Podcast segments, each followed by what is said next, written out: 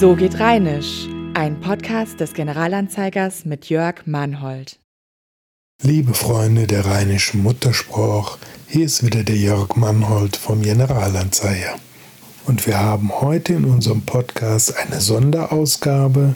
Wir haben nämlich unser Mikro geschnappt und sind nach draußen gegangen und haben einen ganz besonderen Fachmann aufgesucht für den rheinischen Dialekt, und zwar Dr. Georg Cornelissen.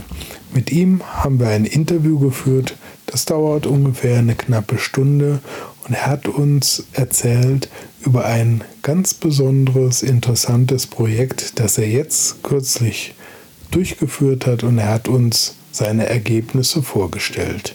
Ich wünsche viel Spaß.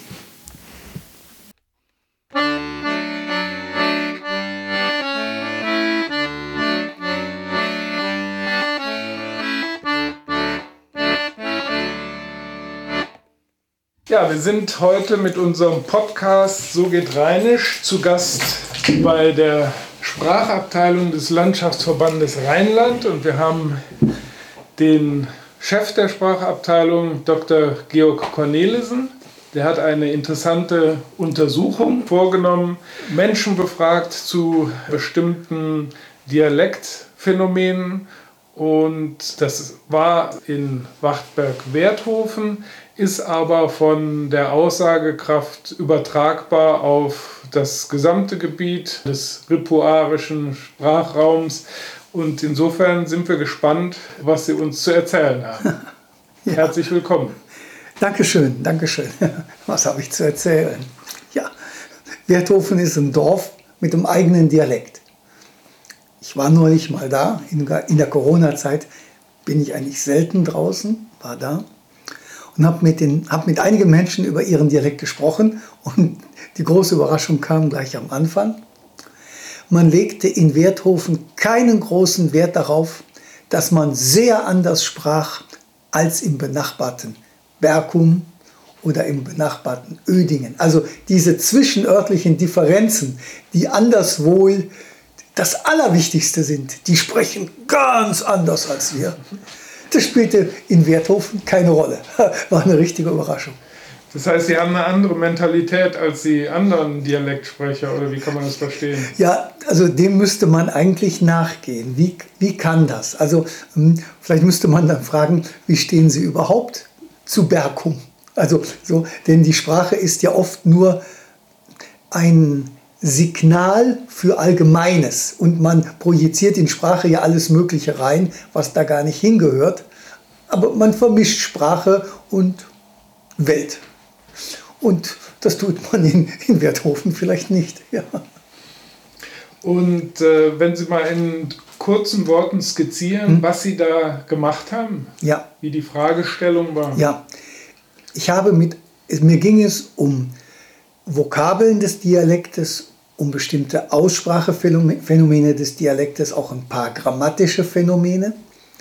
In Corona-Zeiten kann man das sehr gut mit Fragebogen machen. Man kann es auch sonst mit Fragebogen prima machen. Ich habe das gemacht. Elf Leute haben den Fragebogen ausgefüllt. Dann habe ich mir die 30 Fragen, 30 mal 11, das ist schon alles, 330 äh, Fragen insgesamt dann habe ich mir die angeschaut. Erstmal, wer macht überhaupt mit bei so einer Erhebung? Geholfen hat mir der Bürgerverein Werthofen, der hat das verteilt für mich. Dann waren die Mitmachenden im Alter zwischen, geboren zwischen 1931 und 1961 und eine Nachzüglerin 1983 geboren. Aber 1961, so, das gilt glaube ich, hier für den Großraum Bonn allgemein. Wenn man Dialektsprecher sucht, dann kann man bei 1960 aufwärts am besten anfangen. Dann wird die Trefferquote, mhm. Trefferquote größer. Gut. Dann ist ja immer die Frage, bist du hier geboren? Bist du ureinheimisch? Bist du Bio-Werthofener oder Bio-Bio-Bio-Werthofener? So, oder nicht? Drei waren keine Bio-Werthofener, ja, die waren zugezogen in einem Alter, wo man davon ausgehen kann, dass sie schon einen Dialekt mitgebracht haben. Alle aus der Umgebung, zum Beispiel aus Melem. Ja, ist ja nicht Gott weiß wie weit weg. Aber diese drei habe ich dann in eine besondere Gruppe gestellt. Und dann bleiben acht Bio-Werthofener. Alles habe ich ausgewählt. Aber auch zwischen diesen Bio-Werthofenern, darauf hatte ich auch gehofft, waren die Unterschiede im Dialekt dann doch schön groß sichtbar. Und also wir machen viel Variationslinguistik. Welche Varianten gibt es eigentlich in einem Dialekt? Das heißt, äh, zu Hochdeutsch, die, äh, die haben sozusagen von Familie zu Familie äh, unterschiedliche Begriffe. Ja, das ist die große Frage. Wie kommt es zu diesen unterschiedlichen Begriffen? Ich habe zum Beispiel gefragt, wie nennen Sie das Schwein? Die allermeisten sagen da Sau oder Sau. Also im Hochdeutschen ist die Sau ja das weibliche Schwein, in Werthofen ist das die, und in, in großen Teilen des Großraums Bonn, die Gattungsbezeichnung. Äh. Die Sau ist auch der Eber. Die Sau ist alles. Wobei das schon anfängt, manche sagen noch wie früher Sau mit O, manche sagen wie im Hochdeutschen Sau. Also sind ja zwei unterschiedliche Laute. Aber dann da, gab es noch zwei Leute, die brachten andere Wörter ins Spiel. Einer brachte noch et Ferke, Fer, Ferke oder Firke, der hat mit I geschrieben, et Firke ins Spiel. Und einer, ein Bio-Bio-Werthofener, schrieb die Wutz. Wunderbar. Aber mit der Sau, das, äh, das heißt, die Werthofener sind schon vorweg mit der Genderisierung gewesen, ja? Also Nee, nee, wir können jetzt hier wirklich ganz früh anfangen. Ich war ja in Werthofen, weil die dieses Jahr ihr super Jubiläum hätten feiern wollen. Okay. Im Jahre 770, also vor 1250 Jahren, ist das Dorf erstmals in einer Urkunde erwähnt worden. Daraus wollten wir eigentlich was machen, alles Corona zum Opfer gefallen, aber diese Erhebung haben wir trotzdem gemacht. So, jetzt habe ich den Anschluss verloren. Ähm, ja, die Urteil. Wie hieß die Sau im im Jahre 770? Das ist ja eine Frage. Okay. Die hieß nicht Wutz, da sind wir ziemlich sicher. Zu Wutz kann ich was sagen. Die könnte Su geheißen haben. Wir wissen, dass das Wort Sau auf ein älteres Wort Su zurückgeht. Das ist hieb- und stichfest. Dieses, aus diesem Wort Su hat sich auch Hochdeutsch Sau entwickelt, also das Weibliche. Anderswo hat sich aus der Su die Gattungsbezeichnung Schwein im, im Rheinland ja weit verbreitet. Und die Leute, die dazu mal dort wohnten, die hatten womöglich noch ein anderes Wort für Schwein, nämlich Swin. Das Schwein, ach nee, das, den Artikel, das hatten sie noch nicht. Sonst hätte ich gesagt, wat Swin, aber so ähnlich. Hm? Das Wort Swin ist aber im Großraum Bonn komplett verschwunden man könnte sagen, in die Westeifel abgedrängt. Da heißt, da heißt das Schwein ja wirklich Schwingen oder Schwingen oder was auch immer. So, Schwingen. Dieses Wort hat man rund um Bonn vermutlich gekannt, aber aufgegeben, zugunsten von Su oder Sau oder Sau. Das ist das Normalwort geworden. Und nördlich von Köln, also deutlich weiter im Norden, ist ja Ferge das normale Wort. Da, sagen, da sagt kein Mensch mehr Sau, zum Schwein, sondern da wird et Ferke geschlach oder geschlach oder so. Ja? Und Ferke ist auch ein uraltes Wort.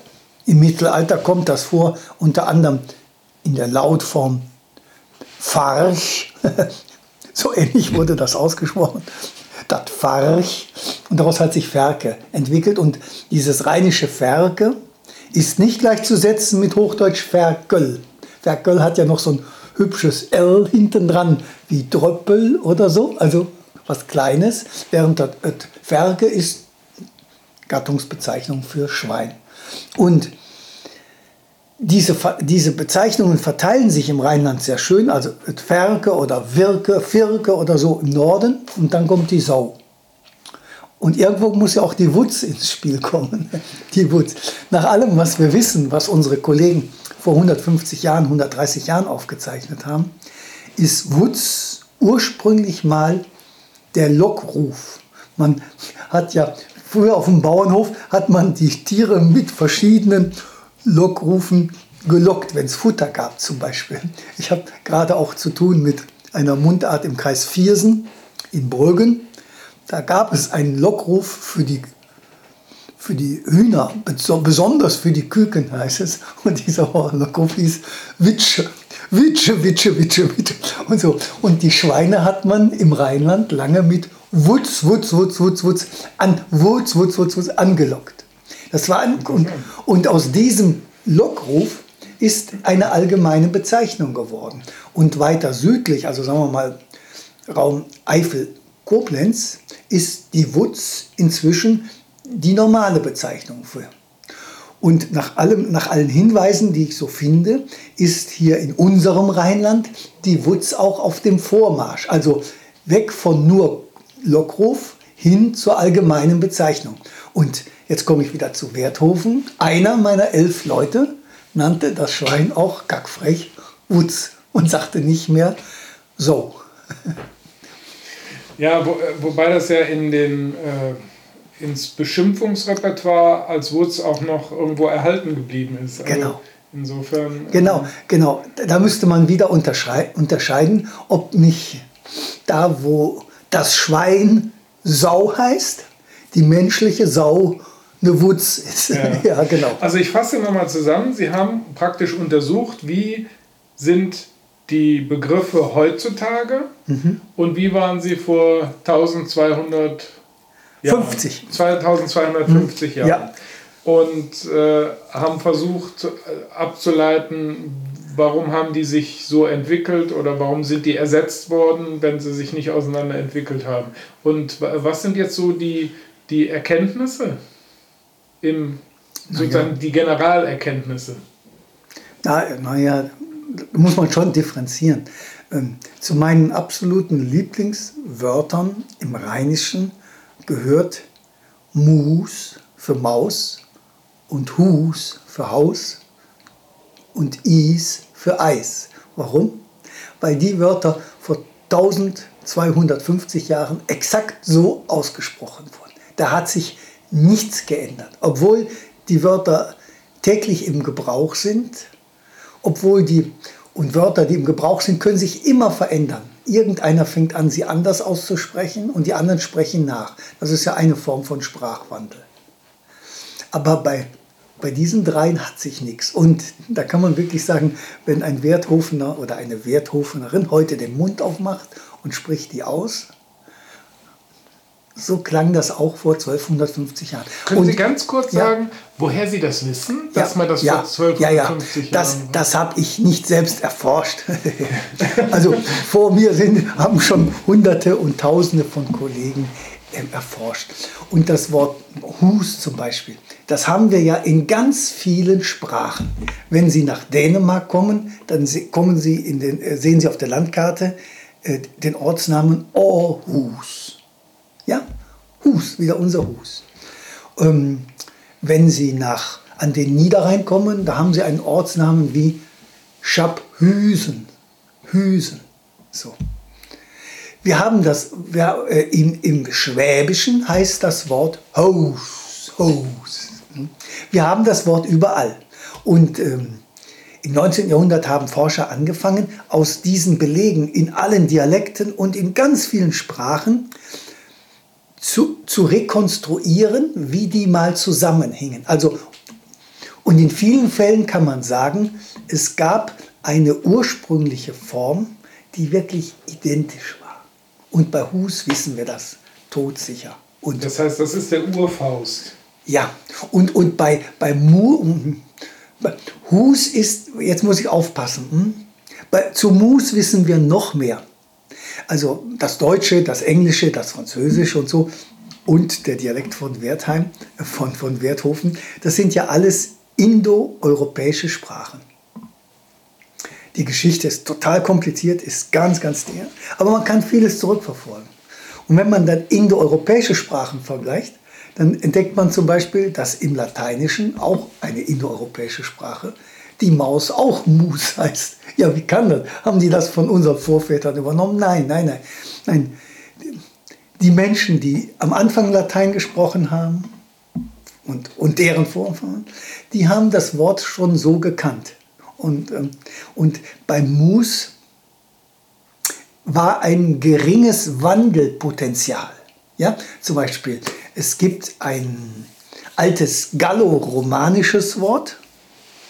Das haben unsere Vorfahren hier im Rheinland übernommen. Das hieß, na, das nehme ich weg. Hm? Das war kein gutes Beispiel. Ähm, nehmen wir ein anderes Wort.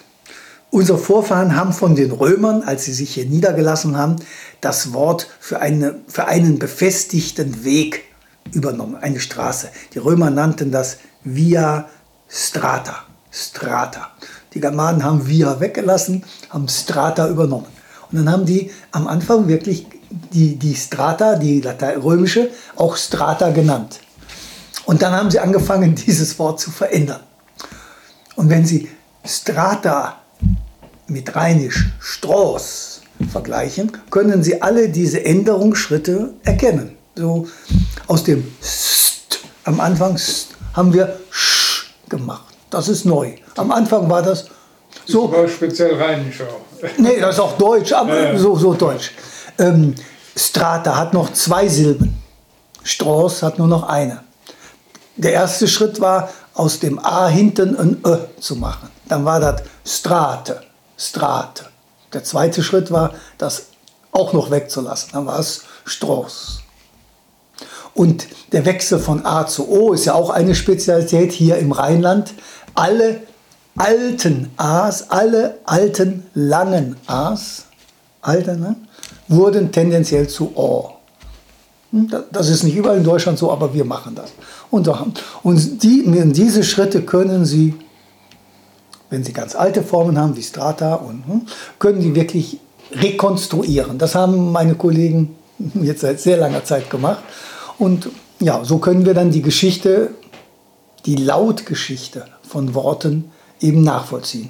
Und manchmal können wir auch die Wortschatzgeschichte von Worten nachvollziehen, eben das Verschwinden des Sween im Raum Bonn.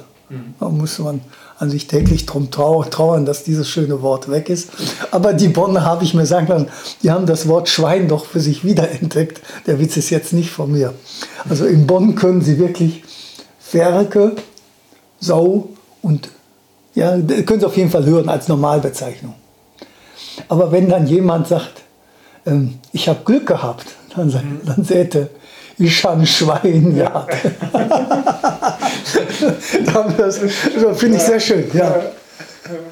Okay, äh, dann haben wir jetzt kurz geklärt oder hatten so einen Exkurs, äh, woher man das denn weiß, also wie kann ja. man das vergleichen mhm. und äh, dann waren wir weiter bei den Erkenntnissen, die Sie gewonnen haben. Ja. Ja, das eine, was mich interessiert hat, war tatsächlich, wie haben sich Wörter verändert und das andere ist, welche Varianten haben wir eigentlich heute? Also ich finde, also das ist eine Fragestellung, mit der habe ich mich jetzt hier sehr, sehr lange beschäftigt. Wie groß ist eigentlich die Vielfalt in einem Dialekt? Es gibt den umgekehrten Ansatz, das ist die äh, Variante, wir schlagen uns die Köpfe ein. Da sitzt ein Arbeitskreis zusammen und sagt, wie heißt es denn richtig? Und ich bin wirklich von, vom anderen Ufer. Ich sage, ich frage, wie sagen denn die Leute? Was kann ich denn alles hören? Jetzt habe ich in Werthofen nur elf Leute befragt. Aber das ist auch schon schön.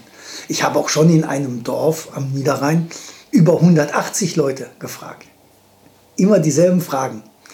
Über 180, da kommt am Ende heraus, dass 178 Leute A sagen, so, und zwei sagen anders. Ja, sprechen die jetzt falsch? Aber der Wissenschaftler sagt, ich kann jetzt erstmal diese Varianten aufnehmen. Und dann kann ich mich fragen, wie kann das eigentlich? Hm? Wo kommen die zwei anderen her?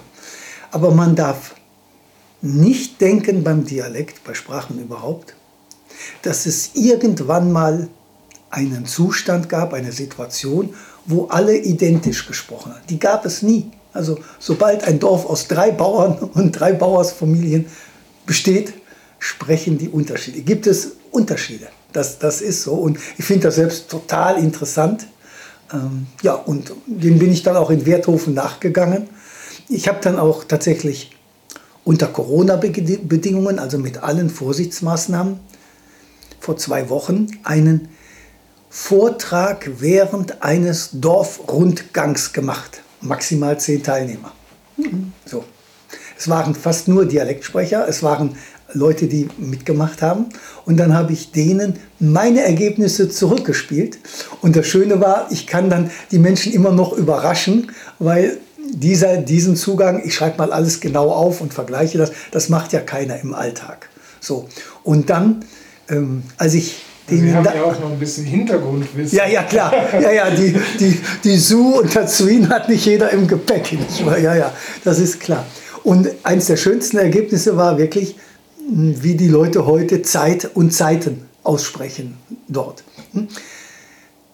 In der zweiten Hälfte des 19. Jahrhunderts hat mein leider schon verstorbener Kollege Georg Wenker ähm, überall im Rheinland Fragebogen verschickt.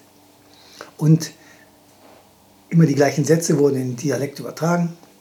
Dann hat er sich das vergleichend angeschaut und dann hat er auf dieser Grundlage Karten gezeichnet. Und dann haben wir zum Beispiel eine sehr schöne Zigge-Karte. Zigge. Also Zigge, jeder im Rheinland weiß, was das ist. Ähm, in Köln heißt die Zeit Zit, Superjeile. Äh, die Zeit heißt Zick, ja, Superjeile, Zick. Und mehrere Zeiten, die gibt es ja auch, das sind dann Zigge. Und dieses K oder G an dieser Stelle, das ist eine typisch kölnisch-rheinische Entwicklung und am Anfang, also vor 1250 Jahren, war da noch deutlich ein T oder ein D. Ganz klar. Gut. Und daraus hat sich dann, warum auch immer, das entwickelt. Und dann hat man im Rheinland das als typisch kölsches Element identifiziert. Und man hat unheimlich gern den Kölner nachgeplappert, weil das ja, war ja immer schon die Metropole. Und dann hat sich diese Aussprache, also Zick, und Zigge ausgebreitet. Und wir haben Karten, die zeigen, wo man so spricht und wo man anders spricht. Und dieses Ziggegebiet oder Zick- und Ziggegebiet, es ist jetzt kein richtiger Kreis rund um Köln, aber es ist ein zusammenhängendes Gebiet mit Köln. Wir nennen das, das ist die Kölner Ausstrahlung. Die hat die Sprache in diesem Moment verändert.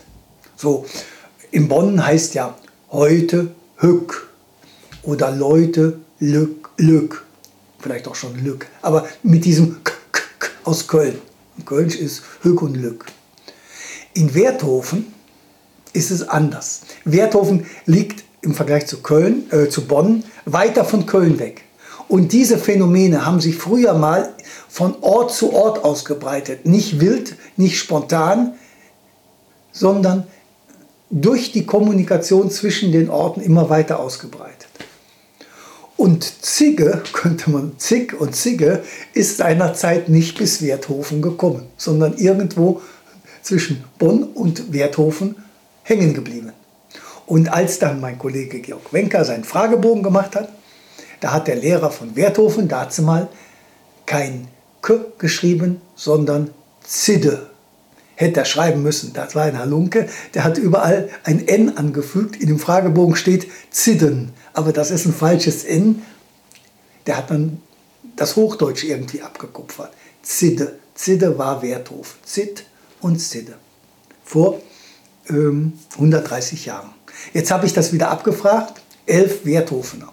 Drei mit Mobilitätshintergrund, also aus Melem oder so, die habe ich erstmal rausgelassen. Dann habe ich die anderen acht genommen. Und dann war, hatte ich ein wunderschönes Ergebnis. Fünf sagen so, und drei sagen anders. Also ich muss jetzt mal eben gucken, welche, nicht, dass ich Quatsch rede, welche fünf, okay. Die drei haben die alte Version gebracht, Zit und Zidde. Fünf haben die neue oder Bönsche oder Kölsche Version gebracht, Zick und Zigge. Man muss sagen eigentlich, die haben die Kölsche Version gebracht. Das kann man an dem I erkennen. Die alte Version, die alte Bönsche Version war nicht Zick und Zigge, sondern Zick und Zigge.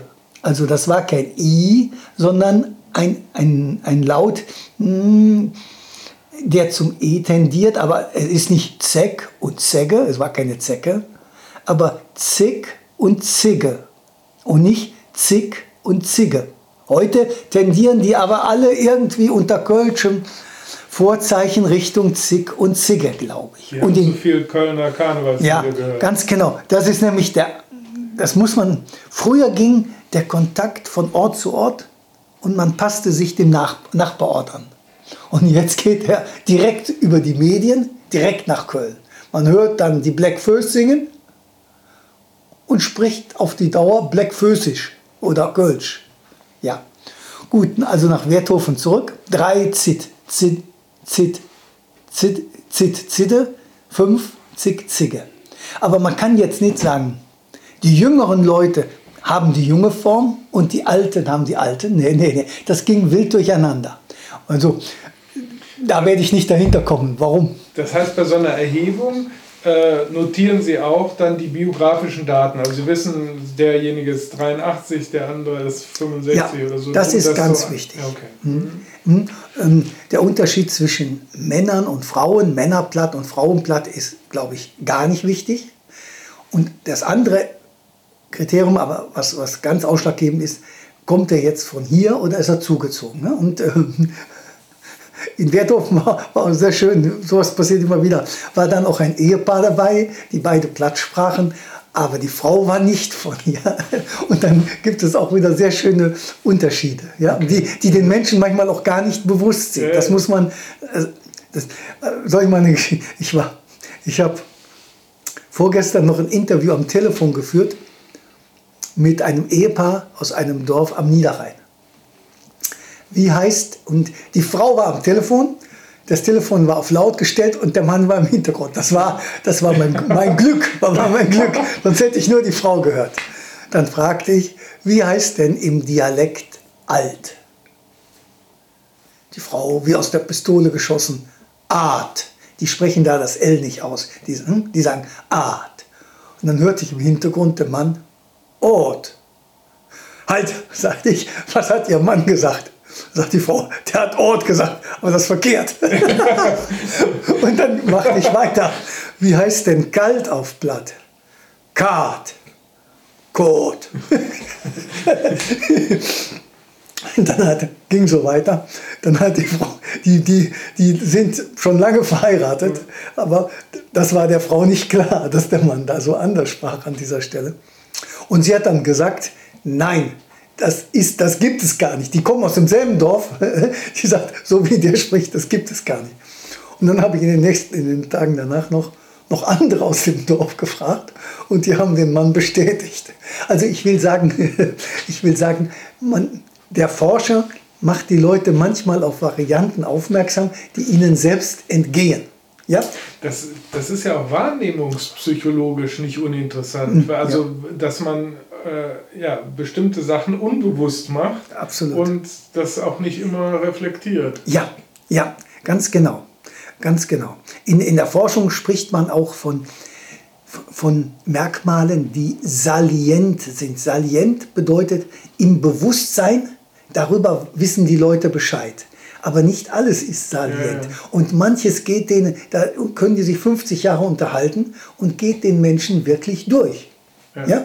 Oder wenn ich gefragt hätte, jemand in, Wert, in Werthofen, ähm, wer sagt dir alles Wutz, wer sagt so, wer sagt Ferke? Ja, hätte wahrscheinlich keiner oder die wenigsten, weil äh, darauf achtet man normalerweise nicht, wenn man zum Metzger geht. Haben Sie jetzt ein Stück vom Ferkel also oder von der Sau? Im, Im, Zweifel wissen, kennen die ja alle alle Begriffe. Nee, Aber, nee, nee, nee, nee, nee, Also nee, Ich, ich meine im Sinne von kennen. Nee, auch nicht. Nee? Nein, nein. Nein, nein, das habe ich, das ist, habe ich wirklich in meiner Arbeit ganz oft erlebt, dass jemand sagt, das habe ich nie im Leben gehört und ich war bei seinem Nachbarn, der hat mir das gerade gesagt. Mhm. Ganz klar. Also ähm, die, ich habe ja viel mit viele Menschen befragt. In dieser Funktion sind die ja nicht meine Patienten, sondern meine Gewährsleute oder Informantinnen. Und die meisten haben die besten Absichten, also die wollen dem Forscher wirklich helfen. Das ist ganz toll an diesem Beruf. Aber sie können nicht alles glauben, was die Leute sagen. Die können nicht alles glauben. Also so wie, wenn ich dann sage, ich war gerade aber beim Nachbarn, der hat dann gesagt, glaube ich nicht, sagen die Leute. ja, ähm, also sagen wir so, klar, das kann ich mir vorstellen, dass äh, es bestimmte Begriffswolken, sag ich mal, mhm. gibt, wo jemand sagt, das habe ich noch nicht gehört. Aber jetzt, was, was unser Schwein mhm, angeht, mhm. also kann ich jetzt nur sagen, ich habe diese Begriffe alle schon mal gehört, ja. könnte aber jetzt nicht sagen, wenn ich jetzt in einem normalen Gespräch bin, mhm. welches ich anwende. Ja, ganz genau. So ist das auch in vielen Fällen. Genau. Gut. Wir haben, unser Gehirn hat nicht die Zeit, ähm, während wir sprechen, alles noch zu scannen und, und davon äh, und Metadaten zu sammeln. Also äh, das, hat unser, das schafft unser Gehirn nicht. Aber, aber was wir doch haben im Kopf, wir verbinden bestimmte Personen, die wir kennen, mit bestimmten Worten. Manchmal. Dann wissen wir, dieses Wort, das benutzt der immer. Das höre ich sonst gar nicht. So, mich hat mal jemand angesprochen nach einem Vortrag gesagt, er hätte lange niemanden mehr gehört, der das Wort dazu mal verwendet. Das war ihm aufgefallen. Ich verwende das mhm. gerne, mhm. so anno dazu mal, aber auch mhm. dazu mal. Und ihm war klar, das höre ich nicht. Und dann hat das bei mir, und das war, und es kann gut sein, dass der bei diesem Wort jetzt immer mich damit verbindet. Und ich weiß genau, wer das zu mir gesagt hat. Ich, wenn ich an dazu mal denke, verbinde ich immer diesen Gast aus dem Publikum, der mich angesprochen hat. Also so verknüpfen wir durchaus Wörter. Viele wissen, hm, viele Leute, die ich befrage, die sind selbst im Rentenalter, die sagen dann, das hat immer meine Oma gesagt. So, die wissen noch genau, hm, manchmal stimmt das gar nicht, manchmal trickst ein auch das Gehirn aus. Aber, aber ich überprüfe mich da selbst auch. Oft stimmt es eben doch, stimmt diese Zuordnung Person und Wort. Ja. Mhm. Und äh, was haben Sie jetzt da mitgenommen aus Ihrer Untersuchung? Ist das, ist das jetzt ein Kapitel sozusagen in, dem, in der Gesamtbibliothek Ihrer wissenschaftlichen Forschung oder können Sie, haben Sie was extrahiert, wo Sie sagen, Mensch, das wusste ich noch gar nicht? Na, ähm, wenn es um Einzelheiten geht, dann nehme ich immer was Neues mit. Also, dass so krasse Formen wie Zick und Zigge völlig problemlos neben Zit und Zidde existieren können, hätte ich nicht gedacht. Ich hätte gedacht, wenn da so ein Wandel in Gang kommt, dann geht das auch schnell und man einigt sich dann auch. Und das ist nicht. Also das auch, damit hätte ich jetzt nicht gerechnet, bei diesen, ich sag mal, krassen Formen. So, hm? Oder, oder hm, ich habe nach Löwenzahn gefragt. Ne? Und dann kamen da vier, fünf verschiedene Wörter. Das bei, bei elf Leuten. Ist auch nicht unbedingt damit zu rechnen. Ja? Welche Wörter sind das? Ja, zum, ja, das sind zum Teil Varianten des berühmten rheinischen Ketteblöck. Wa? Da, Kette Strunk, Kette Strünk, noch was mit Kette. Und der letzte sagte dann Pusteblumen. Äh, also Kette, weil man die sozusagen ja, als Kind dann immer genau. zur Kette genau. gebunden hat. Ja, ja, es, Kette, Struch oder Kette, Strunk und so ist im Rheinland weit verbreitet. Ja, ja. Ähm, ganz seltsames Wort an sich. Äh, so. Äh, aber hat sich durch, hat sich also mittelräumig gut durchgesetzt, aber wieder mit Varianten. Kette, Blöck, Kette, Strunk, Kette Strünk, immer wieder ein bisschen was anderes. Aber es, das ist ja so ein Name, der beschreibt jetzt nicht das Äußere, sondern die Verarbeitung. Ja, ganz genau. Also, es ist, genau. Ist ja, schon, ja. ja also alles in Sprache ist ja in der Sprache ist ja alles möglich. Und für welche Option sich dann eine Truppe gerade mal entscheidet, kann die Forschung nicht vorhersagen. Da ist, der, da ist der Name eigentlich so eine Gebrauchsanleitung, wenn man so will. Ja, ja. Ja, ja, mir fällt gerade auch ein Wort ein. Früher gab es in Häusern, in, in großen Häusern, äh, statt Aufzügen Geräte, die hießen Paternoster. Ja, genau, ich habe mich gerade gefragt, ob das auch eine Gebrauchsanweisung ja, ja, aber absolut. ja. absolut. Äh, ich glaube aber eher, weil, weil man ja im katholischen Gebiet äh, mit dem Rosenkranz das Vater immer unser immer im Kreis ja ganz hat, ja ja ja ganz genau. Genau genau das ist es. Aber auf so eine Idee muss man erstmal kommen ja, nicht wahr? Ja, Im WDR äh, ja, im Funkhaus genau. noch, oder weiß ich gar nicht ja gibt so aber dürfen nur noch Mitarbeitende benutzen also keine Gäste dürfen da rein zu gefährlich ja Dabei ist das natürlich toll. ja, genau. Ja, gibt es nicht mehr viele. Ja, so äh, ähm, äh, Buttermilchs Bunnezup Ja. ist ja auch so ein Wort, was im Prinzip das ganze Rezept enthält. Ja, so ja, will. genau, genau, genau. Okay, was haben Sie da sonst noch zu berichten? Ja, ich habe auch, Wertung. ich habe auch gefragt nach der Bezeichnung für eine Woche, für Mhm. eine Woche. Und die Ergebnisse entsprachen dann exakt den Erwartungen. Ähm, eine alte Bezeichnung für Woche ist Wauch. Ein, ein Loch war früher mal ein Lauch. Aber das ist alles im Rückgang zugunsten einer Form, die mehr zum Hochdeutschen passt oder zum Kölschen passt. Also ein Woch oder ein Loch oder so. Und von den elf Leuten haben dann zwei Wauch noch gesagt und neun Woch. Und das bil- bildet genau den Wandlungs die Situation im Wandlungsprozess ab, die zu erwarten war. Ja? Es kann aber sein, wenn in- in 20 Jahren nochmal einer nach Werthofen geht, dass dann immer noch zwei Leute Wauch sagen und die anderen Woch. Es ist jetzt nicht zwingend, dass dieser Prozess auch zum Ende kommt. Aber bei einem anderen Wort, sogar bei einem Zentralwort in Werthofen, ist dieser Prozess tatsächlich jetzt zum Ende gekommen. Wir wissen, ähm, in den Fragebogen des 19. Jahrhunderts hieß Werthofen noch Beußen. Also Werthofen hieß ja bis 1934 Bissenheim. Dann wurde ja der Ortsname aus naheliegenden Gründen ersetzt durch Werthofen. Also, und im Dialekt nannten die Leute ihr Pissenheim dazu mal Beußen. Beußen. Und dieser Diphthong, dieser Zwielaut, Öi, das ist ja der, der zu Wauch oder Lauch passt. Ja? Also der hat sich ja aus einem I, Pissenheim, in- das I ist tatsächlich der alte Laut, entwickelt. Und jetzt diese elf Leute, die ich jetzt befragt habe, wie, wie, wie nennen sie auf Platt ihren Ort? Bössem. Also mh, der Rückgang dieser sehr ländlich, sehr bäuerlich wirkenden Zwielaute, Wauch, Lauch, Gauche und so weiter. Gauche ist Kochen.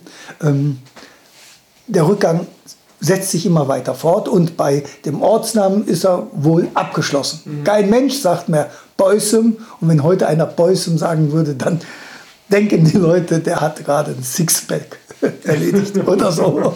Ja. Ja. Gibt es da sonst noch was zu berichten oder haben wir es? ja, boah, es gibt tausend Einzelheiten, Ja. aber ja. Ja. Jetzt äh, haben Sie ja berichtet, dass Sie das quasi in der Einzelvernehmung per Fragebogen abgefragt haben Mhm. und dann anschließend haben Sie das präsentiert. Äh, dann gab es ja wahrscheinlich nochmal kollektive Reaktionen. Also kam da mal sowas auf, dass der eine sagte, nee, das äh, ist aber hundertprozentig so oder das muss so sein oder dass, dass da eine Diskussion entstanden ist? Ah, na- Nein, die, die Zuhörenden, die, mit denen ich den Dorfrundgang gemacht habe, die waren überhaupt nicht auf Krawall gebürstet. Also die war, die, das, was ich an Neuigkeiten für sie mitgebracht habe, das haben sie akzeptiert. Es leuchtete, es leuchtete ihnen ein, so kann man sagen.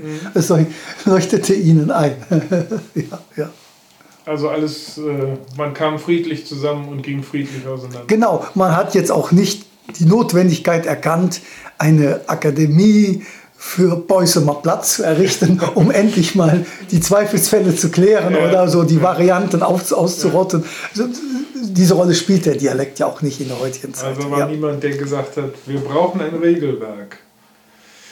Ja, gut, jetzt nach meinem Eindruck war auch kein Mundartpapst dabei. Nach meinem Eindruck gibt es auch keinen Mundartpapst in, in Werthofen. Also hm, in anderen Orten gibt es ja die. Und wenn der Papst dann wieder eine Enzyklika heraus, also der Mundartpapst dann wieder eine Enzyklika herausgibt, dann reagieren ja auch die anderen und dann kommt wieder Schwung in die Bude. Ja?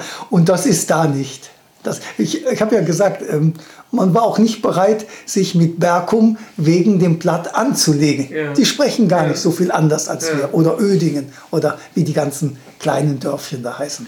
Aber diese Befunde, die Sie jetzt da ähm, angetroffen haben, beziehungsweise äh, die, was Sie da rausgezogen haben, das äh, lässt sich auch durchaus auf den Rest des Umfeldes des Rheinlands übertragen. Ja.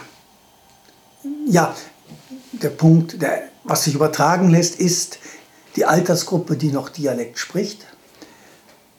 Die Situationen im Alltag, in denen man überhaupt noch Dialekt sprechen kann. Viele Dialektsprecher treffen an diesem oder jenem Tag überhaupt niemand, mit dem sie platt sprechen könnten oder so.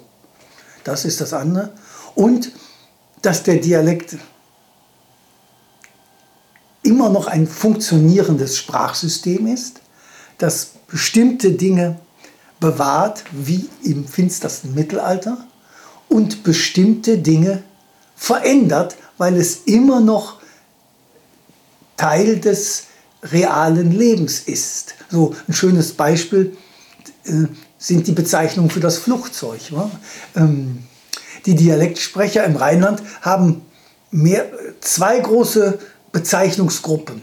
Die ältere Gruppe ist Flieger oder so. Die jüngere Gruppe ist Flugzeug oder so.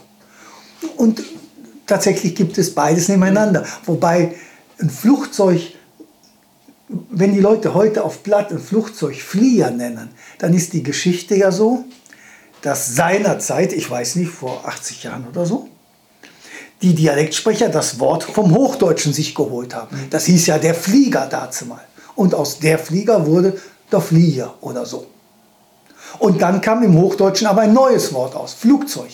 Und jetzt musste man sich entscheiden, gehen wir mit? Und manche sagen, wir bleiben bei diesem mittelalterlichen Wort Flieger oder so. Und andere sagen Flugzeug. Kann es auch sein, wenn der Dialekt noch 30 Jahre weiter gesprochen wird, dass sich das schon wieder ändert. Also ähm, ist alles drin. Dann heißt es Airbus. Ja, genau. der Güter Airbus. Ja, ja herzlichen Dank, Ja. dass Sie sich die Zeit genommen haben und dann bis demnächst. Danke. Ja, bis die Tage. Danke.